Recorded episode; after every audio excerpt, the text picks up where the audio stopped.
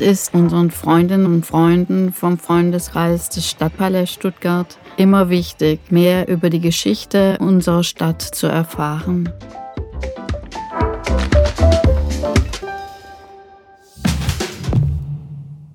Herzlich willkommen zum Podcast der Stadtgeschichte des Stadtpalais Museum für Stuttgart. Ja, unsere letzte Folge heute.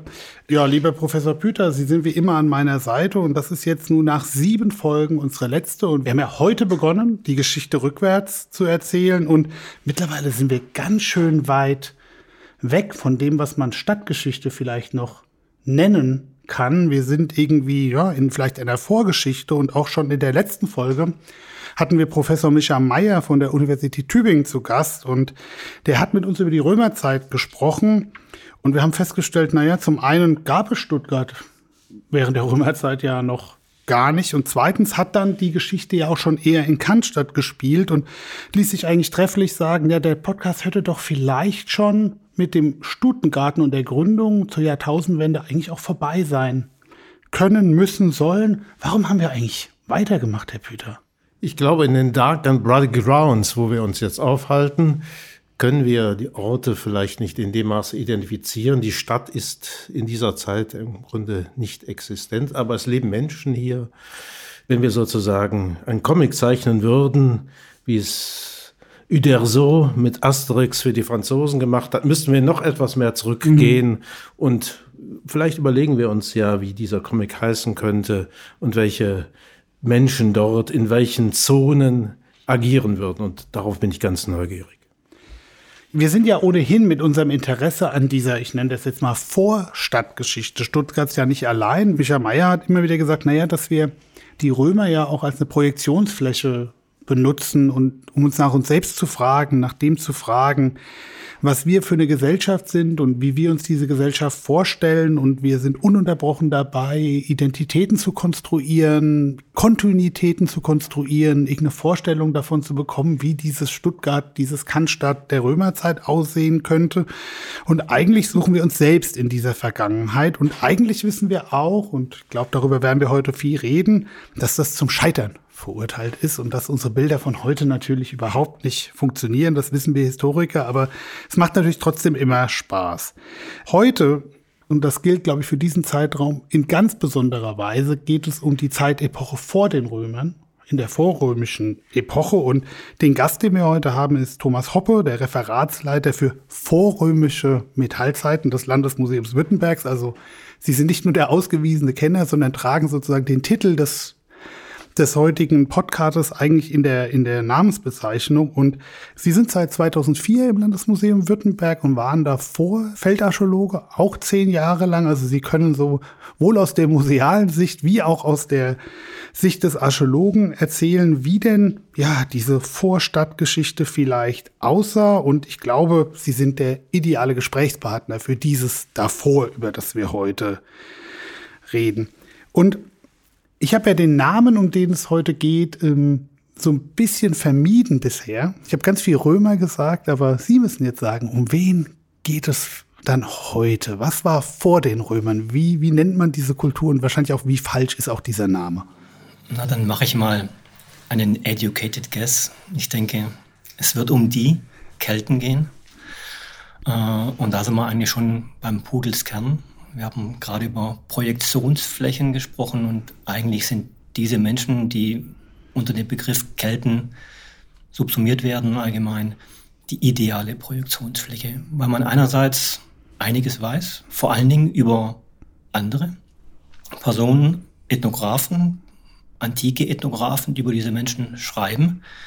Aus ihrer Feder selbst ist wenig bis nichts erhalten, jedenfalls nichts Narratives. Also es gibt keine keltische Odyssee, keine Ilias. Mhm. Ähm, es gibt wenige äh, Graffiti auf Scherben, wenige Inschriften, Götteranrufungen. Aber was sie gedacht, wie sie gefühlt haben, ihre Traditionen waren mündlich. Ja.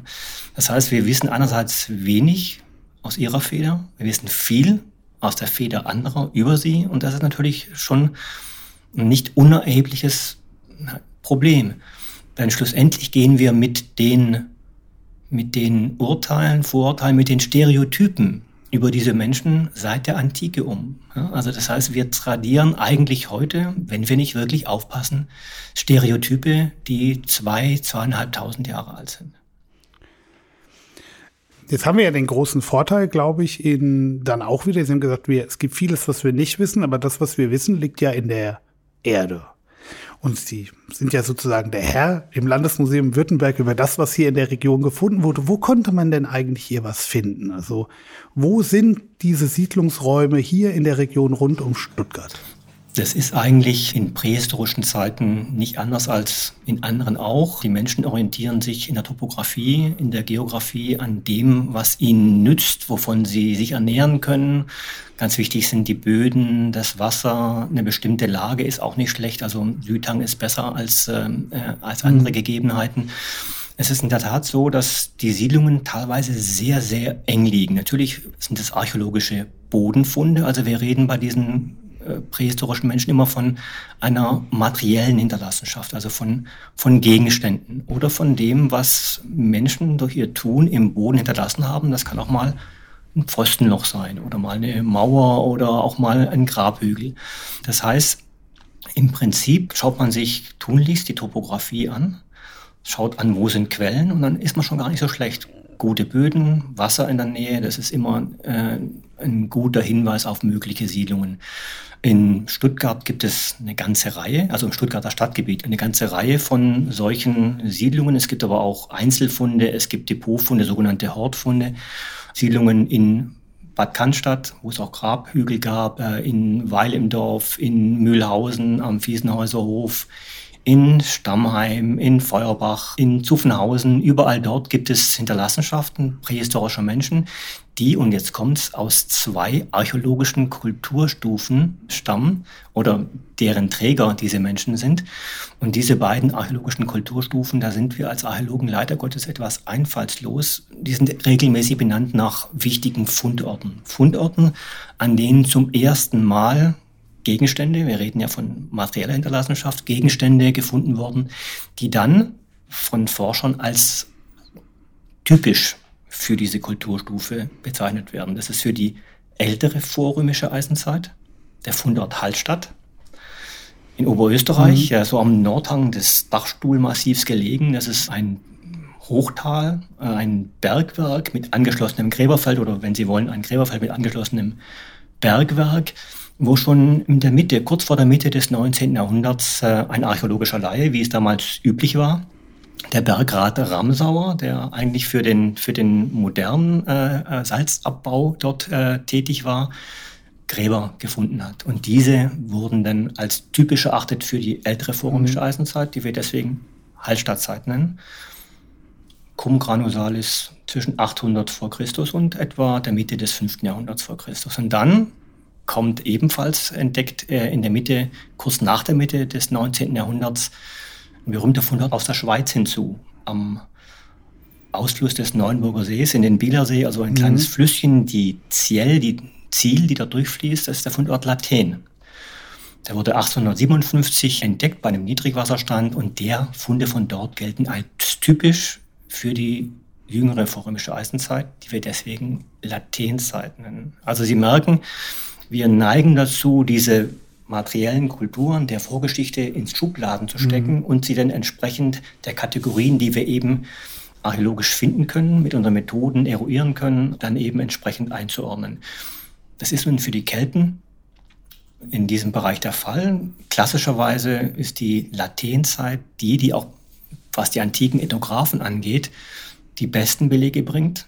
Was die Kelten angeht, wir haben gerade Cäsar schon angesprochen. Cäsar, der in seinem Kommentaren zum Gallischen Krieg eben diese, diese Menschen nennt, aber er differenziert da schon. Und davor war es dann eben immer weniger und weniger und weniger die ältesten Nachrichten über diese Menschen, die man im griechischen Kontext Keltoi nennt, im kleinasiatischen Raum Galatei oder im römischen dann eben Galli.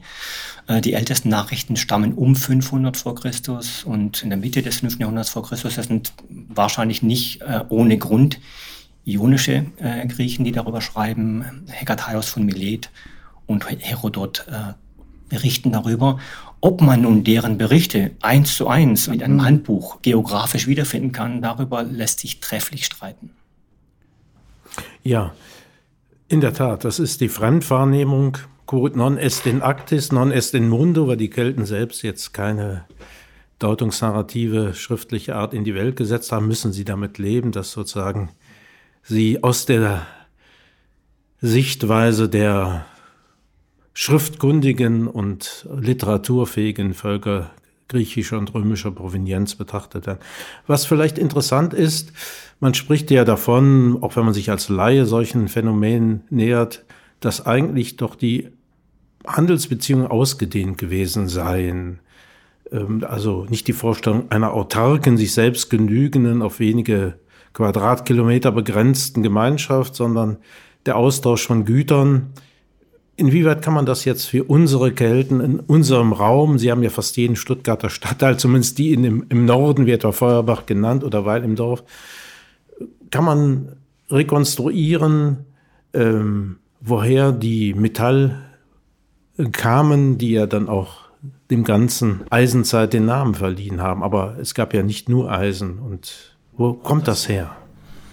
Also wenn Sie mich nach den Austauschsystemen fragen, also mit den Materialien, über die wir Kontakte in andere Regionen rekonstruieren können, dann sind das in der Regel Funde, die eben aus, teilweise aus dem mediterranen Raum kommen. Da wird sicherlich die griechische Kolonie in Marsilia immer wieder genannt, aber wir wissen heute, dass es bis weit an die Südspitze Italiens bis, in den, äh, bis nach Kalabrien erreicht. Mhm. Funde von Bernstein aus dem Baltikum und von der Nordsee. Es gibt äh, Funde aus Dorset, äh, die äh, ein wichtiges Material, nicht nur in der Eisenzeit, sondern auch in der vorliegenden Bronzezeit, die ich nebenbei auch betreuen darf, ist natürlich Bronze, eine Legierung aus Kupfer und Zinn. Das Zinn gibt es hier im Südwesten auch nicht. Das heißt, allein dadurch ergeben sich Beziehungen ebenfalls in die Bretagne oder nach Cornwall. Wenn man diese Objekte, diese Materialien mal zusammenträgt, dann entspannt sich dieses Netzwerk. Heute sprechen wir eher von Kommunikationskorridoren und meinen mit Kommunikation eben auch den Austausch von Gegenständen, mhm. aber auch von Ideen.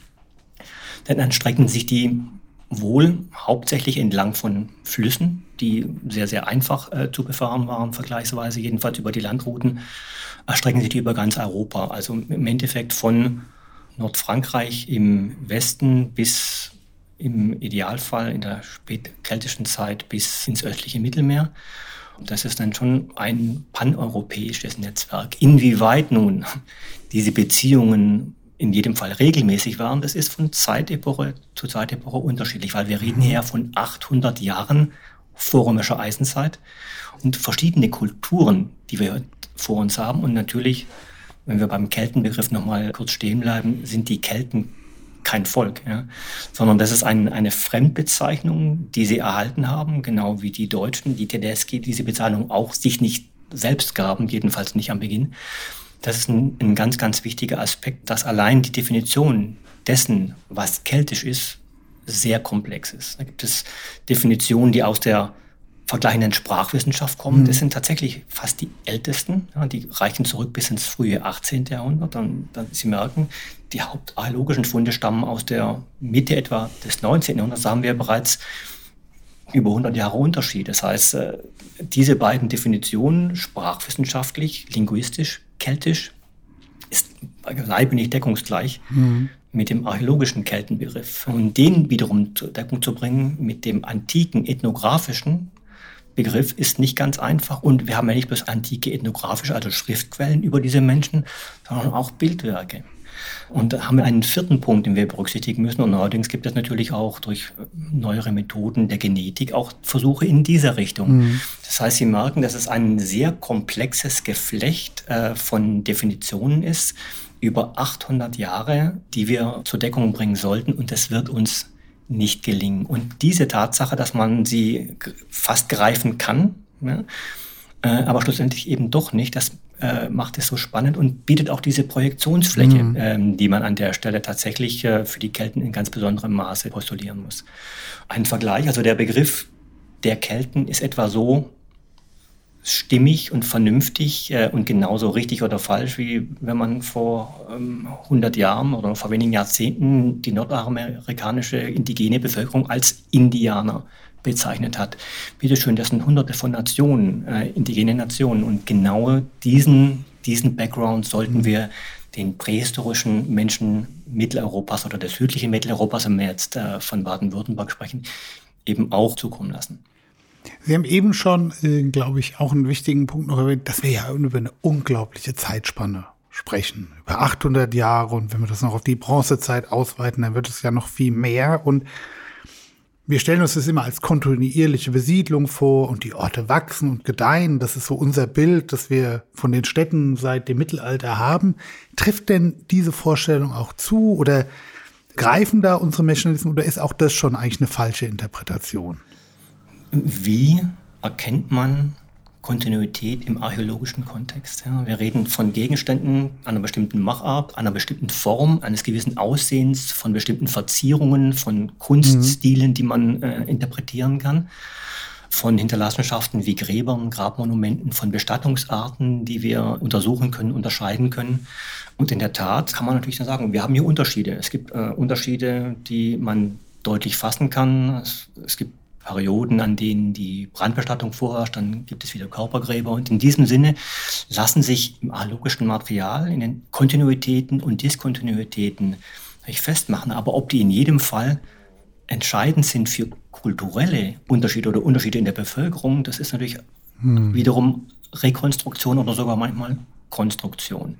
In der Tat ist es so, wenn man das, den Archaeological Record anschaut, äh, dieses ersten Jahrtausends äh, vor unserer Zeitrechnung, dann wird man in südlichem Mitteleuropa selten wirklich scharfe Brüche feststellen können. Deswegen gibt es durchaus Kollegen, die sagen, ja, wir reden tatsächlich über ein Jahrtausend von Kelten, denn äh, schlussendlich, und das zeigen auch die Altvorderen, ein ganz, ganz wichtiger war da sicherlich äh, Paul Reinecke, der diese, diese archäologische Stufeneinteilung tatsächlich fast bis heute geltend mal definiert hat, Anfang des 20. Jahrhunderts.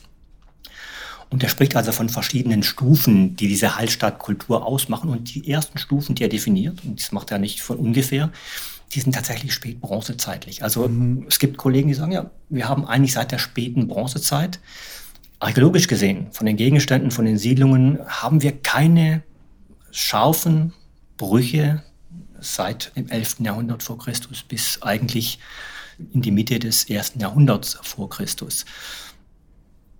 Ob das nun richtige, der richtige Blick auf die Dinge ist, sei dahingestellt. Aber wenn Sie nach den mhm. Brüchen fragen, dann sind die tatsächlich nicht einfach zu finden. Einzelne, einzelne Phänomene, wie zum Beispiel ähm, frühkeltische Zentralorte, die üblicherweise als Fürstensitze bezeichnet werden. Der Hohen Asberg wäre ein solcher. Die Heuneberger in der oberen Donau, der Britzkiberg, der Breisacher Münsterberg, der Monassoir in Burgund. Und dann sehen Sie schon, wie weit wir außerhalb mhm. auch Baden-Württembergs auf einmal geraten, wenn man diese Fundorte hört. Die haben tatsächlich einen gewissen Beginn, also die beginnen irgendwann im am Ende des 6. Jahrhunderts vor Christus, manchmal in der Mitte des 7. Jahrhunderts vor Christus. Und das Ende ist irgendwann zwischen 450, 400 vor Christus, vielleicht ein klein wenig ins 4. Jahrhundert vor Christus hineinreichend. Also wir haben einerseits bestimmte Phänomene, die beginnen und aufhören in, diesem, in mhm. diesen tausend Jahren und andererseits aber so viele für uns erkennbare Kontinuitäten, dass es da wirklich schwerfällt zu sagen, hier hat sich die Bevölkerung in einem größeren Maße ausgetauscht. Von Wanderungsbewegungen sprechen wir eigentlich heutzutage weniger bis gar nicht mehr. Es gibt allerdings in den historischen antiken ethnografischen Quellen natürlich den Bericht darüber, dass keltische Stämme keltische Bevölkerungsteile von Mitteleuropa um 400 vor Christus sich in den Süden aufmachen und dann Teile Italiens im Besitz nehmen, marodierend die Donau entlang ziehen, Heiligtum von Delphi plündern und dann als Söldner sich in Kleinasien ansiedeln, bezahlen lassen, aber dann dort ein eigenes Gebiet in Besitz nehmen, was dann tatsächlich dem Reich von Pergamon große Probleme macht. Also Sie sehen, es ist ähm, so einfach tatsächlich nicht und je detaillierter man die Fragen stellt, auf umso komplexere Antworten kommt man oder, was ja die Sache noch spannender macht, auf mehr Fragen kommt man mhm. eigentlich. Jetzt gibt es aus Laienperspektive die große Illusion, durch einen Fund die Forschungslage bereichern zu können. Und einmal gefragt, ohne sich ins Spekulieren zu sehr zu verlieren, Sehen Sie die Möglichkeit, dass vielleicht hier in der Nähe von Stuttgart jemand Heureka ruft, nicht weil er jetzt ein Bergwerk eröffnet oder nicht weil der Neckar oder die Enz so wenig Wasser führt, aber dass es irgendwo bei Grabungsarbeiten, gerade wird ja viel gegraben in und um Stuttgart herum, dass etwas enthüllt wird, was nicht nur die Hallstattzeit äh, mit der Stuttgart-Zeit in Verbindung bringt, die jetzt durch diesen Fund begründet wird. Ist das völlig ausgeschlossen? Nein, es ist, es ist nicht. Es gab solche, sagen wir, Sternstunden der Archäologie natürlich schon zuhauf. Also für die Ägyptologie war sicherlich die Entdeckung des Grabes von Tutanchamun eine solche Sternstunde.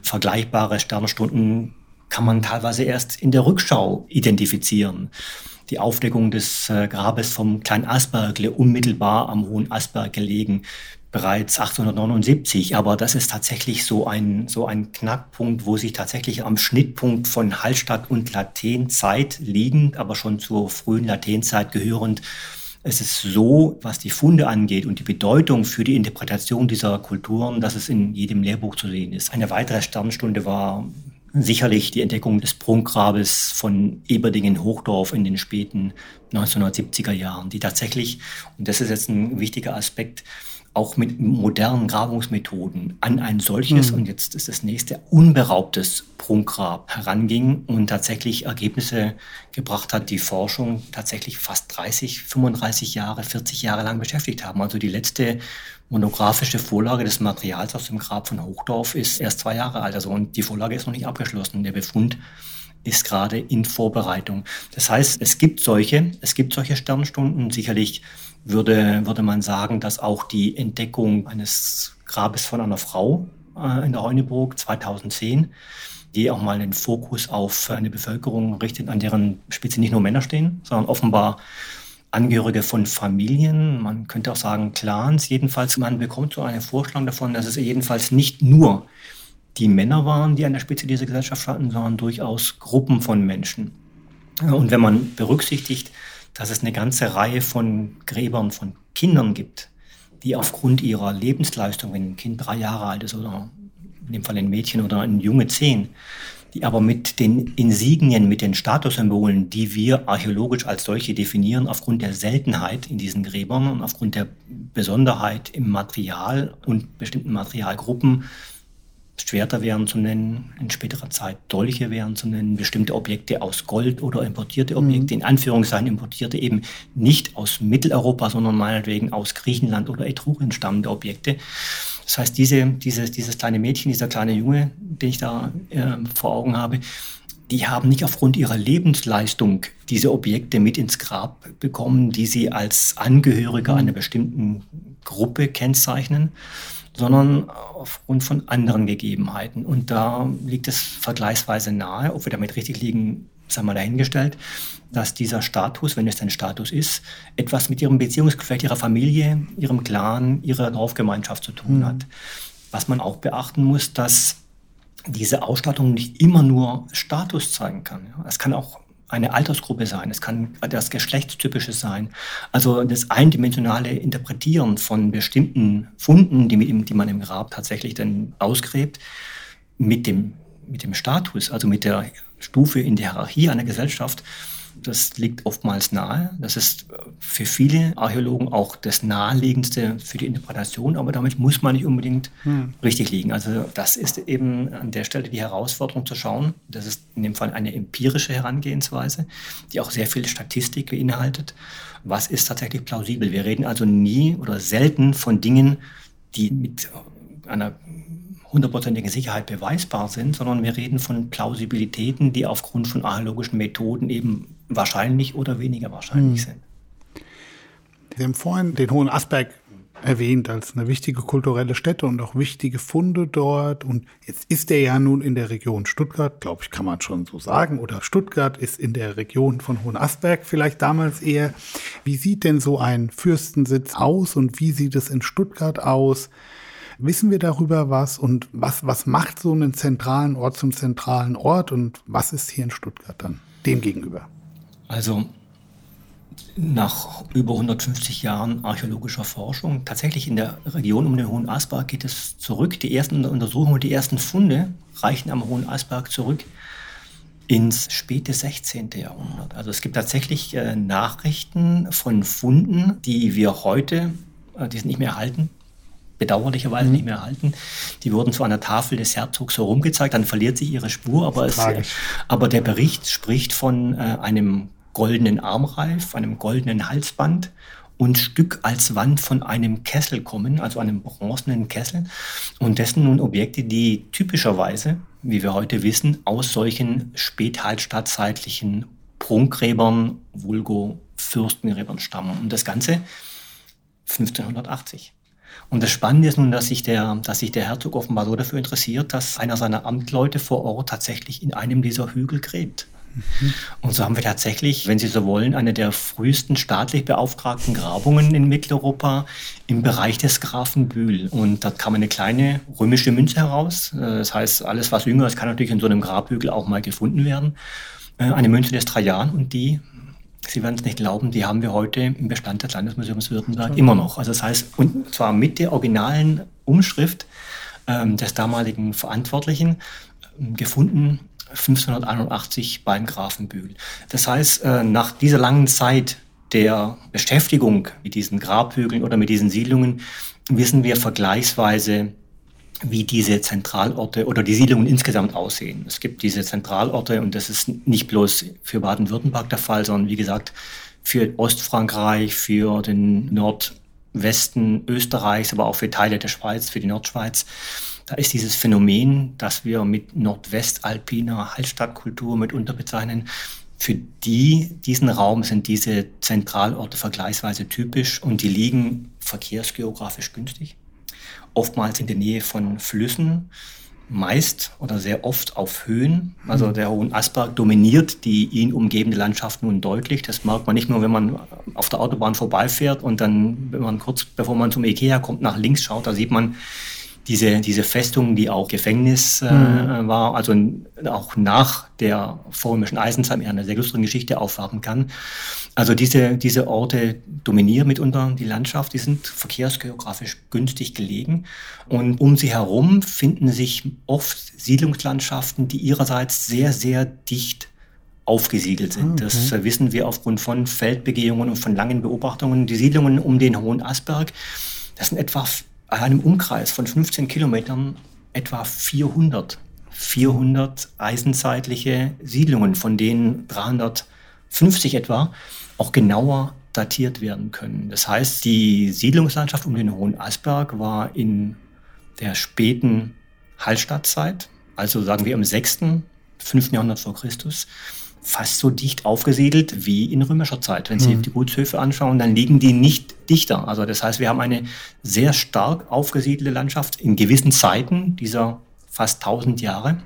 Und ähm, das heißt nichts anderes, als dass es in diesen Bereichen auch kaum Wald gegeben hat. Also Eisenverhüttung, wir haben vorher über Metalle gesprochen und was für mhm. Metalle äh, werden verwendet. Neben der Bronze, die ich vorhin erwähnte, natürlich das namengebende Eisen, das beginnend ab dem 8. Jahrhundert, die ersten Reflexe davon haben wir tatsächlich auch in der späten Bronzezeit, aber ab dem 8. Jahrhundert wird es üblich und ab dem 6. Jahrhundert allgemein üblich für Werkzeuge und Waffen. Die Bronze behält ihre Bedeutung bei Schmuck und mhm. Gefäßen.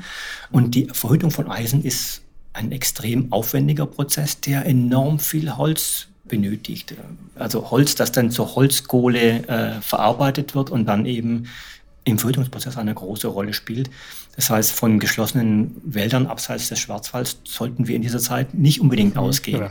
Das heißt, diese, diese Menschen nutzen zu gewissen Abschnitten dieser fast 1000 Jahre die Landschaft und ihre Ressourcen extrem intensiv. Ja. Und ähm, wenn man manchmal so die Vorstellung hat, die sich über die Produktionsfläche, die wir mit den Kelten verbinden, auch im esoterischen Bereich, diese Kelten ein ein Naturvolk, mhm. das äh, die quasi Bäume umarmend äh, im Einklang mit der Natur lebt.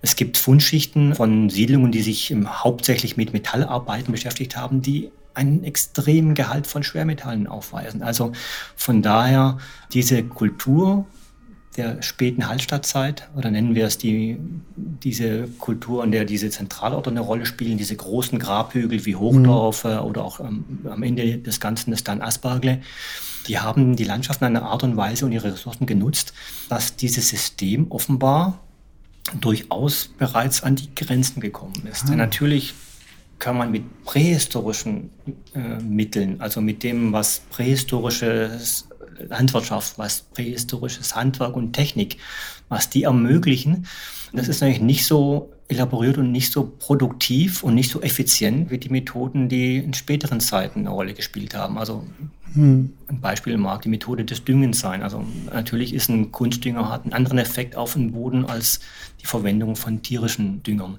Und schlussendlich ist es so, dass ein System, das quasi so sehr an die Kante gerät, da braucht es dann auch nicht viel, um dieses System quasi über mhm. die Kante hinweg zu bewegen, dass dieses System zusammenbricht. Und vielleicht ist tatsächlich in der Mitte des 5. Jahrhunderts vor Christus oder kurz vor 400 vor Christus so etwas passiert. Wenn ich jetzt darüber nachdenke, wie man die Kelten mit den Germanen vergleicht, haben die Kelten natürlich einen großen Vorteil. Die Germanen dienten in bestimmter Zeit als Projektionsfläche für Traditionsbildung. Dieser Germanenkult, dieser unerträgliche, hat uns den Blick auf die Germanen vielleicht ein bisschen vergällt. Die Kelten sind unschuldiger, sind jetzt im südlichen Mitteleuropa zu Hause, aber auch in der Schweiz und im östlichen Frankreich, also Europäer durch und durch. Imaginativ ist der Blick noch nicht verstellt. Was gäbe es denn an selbstverständlich Zuschreibungen, die immer eine gewisse Willkür haben, aber doch nicht ganz aus der Luft gegriffen sind, um die Kelten jetzt einmal zu popularisieren. Touristing, äh, Marketing, Tourismus im deutschen Südwesten, wenn man also in Asberg, Mühlhausen, Feuerbach und das, was man demnächst noch finden wird, wenn das äh, Loch nun endgültig ähm, an jeder Stelle links und rechts durchflügt worden ist, wie könnte man äh, die Kelten bezeichnen? Das sind jetzt keine Bäume umarmer, also da fehlt es vielleicht an, an besonders aktuellen Formen der Inbesitznahme. Wie, wie kriegerisch sind sie denn? Die, den Germanen sagt man nach, Tacitus hat sie beschrieben, dass sie die Römer besiegt haben, auch aus dem Hinterhalt gekommen, äh, natürlich durch einen ehemaligen römischen Bürger, Arminius, der dann zum Verräter wird und die Seiten wechselt. Sie haben mit Recht davon gesprochen, das Eisen wird in höchstem Maße verarbeitet, die Bäume werden erbarmungslos abgeholzt. Dient das auch dazu, dass man sich kriegerisch stählt, dass man Rüstungen anlegt, um blutige Kriege zu führen, oder war das eher hm. die Selbstverteidigung und der Versuch, sich also auch das Wildbret auf diese Art und Weise zu verschaffen? Also in der Tat ist es so, dass die Kelten, Keltoi, Gallii, das sind die Vorzeigebarbaren, um es mal flapsig zu sagen, vor den Germanen. Also sie waren Jahrhunderte bevor die Germanen diese Rolle übernahmen, waren das die, die äh, der Erbfeind des römischen Reiches. Schließlich haben keltische Scharen Rom erobert nach der Schlacht an der Allia und mhm. äh, bis aufs Kapitol. Und dann gibt es diese äh, verrückte Szene, diese oder eindrückliche Szene, in der dann die Römer die Kelten mit dem Lösegeld zum Abzug bewegen wollen. Eine Szene, in der Brennus, der Anführer dieser keltischen Scharen, tatsächlich dann als gewogen wird. Und die Römer sagen, Moment mal, ihr wiegt nicht richtig, ihr habt eure eigenen Gewichte, wir haben unser Lösegeld bezahlt und Brennus wirft sein Schwert in die Waagschale und dann kommt es zu dem berühmten Spruch, we victis, we den besiegten Salz. Er sagt den Römern klipp und klar. Also hier das Schwert entscheidet, wie viel ihr zu bezahlen habt. Also diese keltischen gallischen Barbaren, dass die geradezu zum Schreckgespenst äh, für die Römer werden. Man kann sich gut vorstellen, dass da die Kinder, wenn sie abends nicht ins Bett wollten, dass denen mit dem, mit dem bösen Kelten gedroht wurde. Das heißt, lange bevor die Germanen diese Rolle bekommen, und die bekommen sie durch Caesar, der natürlich in seinem Bericht nach Rom ziemlich deutlich schreibt mit einer gewissen Intention. Ja. Mehr oder weniger Gallien ist vorbereitet um römische Provinz zu werden. Die Germanen sind es nicht. Und äh, das, was er beschreibt, diese Trennung durch den Rhein, westlich davon die Kelten, östlich davon die Germanen. Das finden wir im archäologischen Befund nicht unbedingt. Wir haben also Germanen auch westlich des Rheins, wenn, das, wenn der archäologische Rekord stimmt, und Kelten auch östlich. So gesehen äh, muss man immer schauen, von welcher Zeit sprechen wir. Und die, die klassischen Barbaren, der klassische Feind, den die Römer hatten, der war sicherlich bis zum Gallischen Krieg, waren das die, waren das die Kelten. Und sie sind da vergleichsweise auch einfach zu instrumentalisieren. Ihre Kriegszüge sind bekannt, sie treten auf äh, als Söldner, sie lassen sich anwerben. Ein Teil von Hannibals Armee besteht aus keltischen Scharen. Ähm, annähernd 50 Prozent seiner Armee besteht zu einem gewissen Zeitpunkt des mhm. Zweiten Punischen Krieges aus Kelten, die sich ihm anschließen als Rom nach Norden ausgreift und diese von Kelten besetzte oder von keltischen Stämmen besetzte Poebene in Besitz nimmt als Provinz. Die sagen, nö, dann schließen wir uns dem Gegner Roms an. Also ganz nach dem Motto, der Feind meines Feindes ist mein Freund.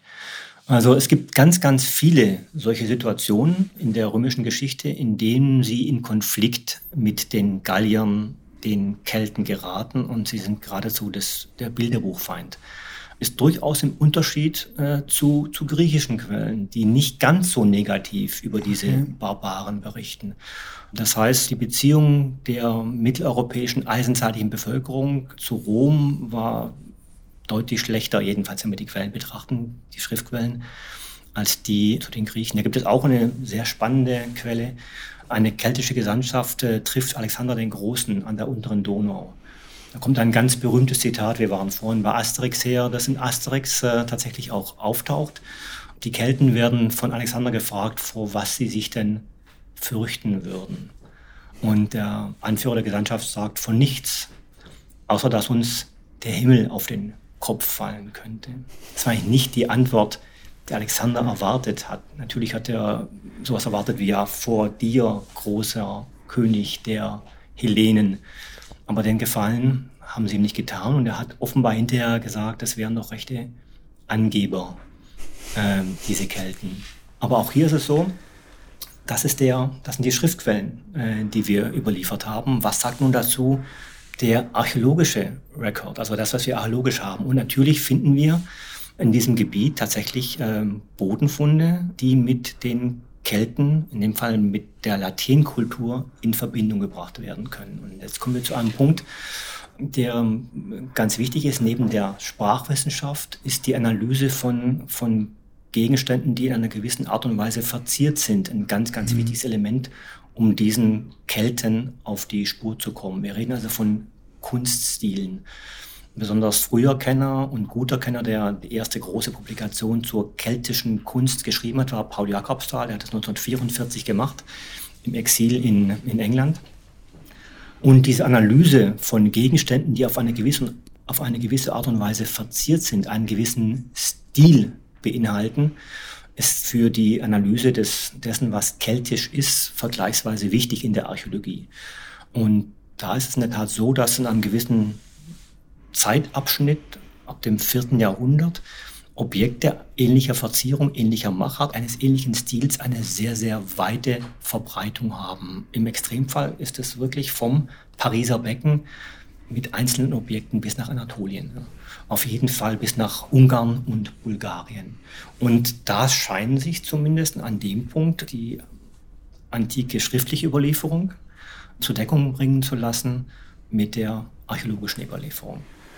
Ja, vielen Dank, Sie beide. Man kann ja auf jeden Fall sagen, dass die keltische Gesandtschaft, die bei Alexander dem Großen waren, auf keinen Fall aus Stuttgart stammte, weil sie waren überhaupt nicht bescheiden. Ja, und den Schwaben sagt man ja nach, dass sie bescheiden sind. Und vielleicht ist das auch ein schöner Ort, wo unsere Reise, Herr Professor Püter, von Stuttgart heute bis in die Vergangenheit endet. Ein schöneres Ende als ein Besuch der keltischen Gesandtschaft bei dem Alexander den Großen kann es doch vielleicht gar nicht geben. Dort begann Stuttgarts Geschichte unsere letzte These. Vielen Dank, Herr Hoppe. Das war sehr, sehr aufschlussreich. Vielen Dank, Herr Professor Püter, für diese Reisen in die Vergangenheit und vielen Dank fürs Zuhören.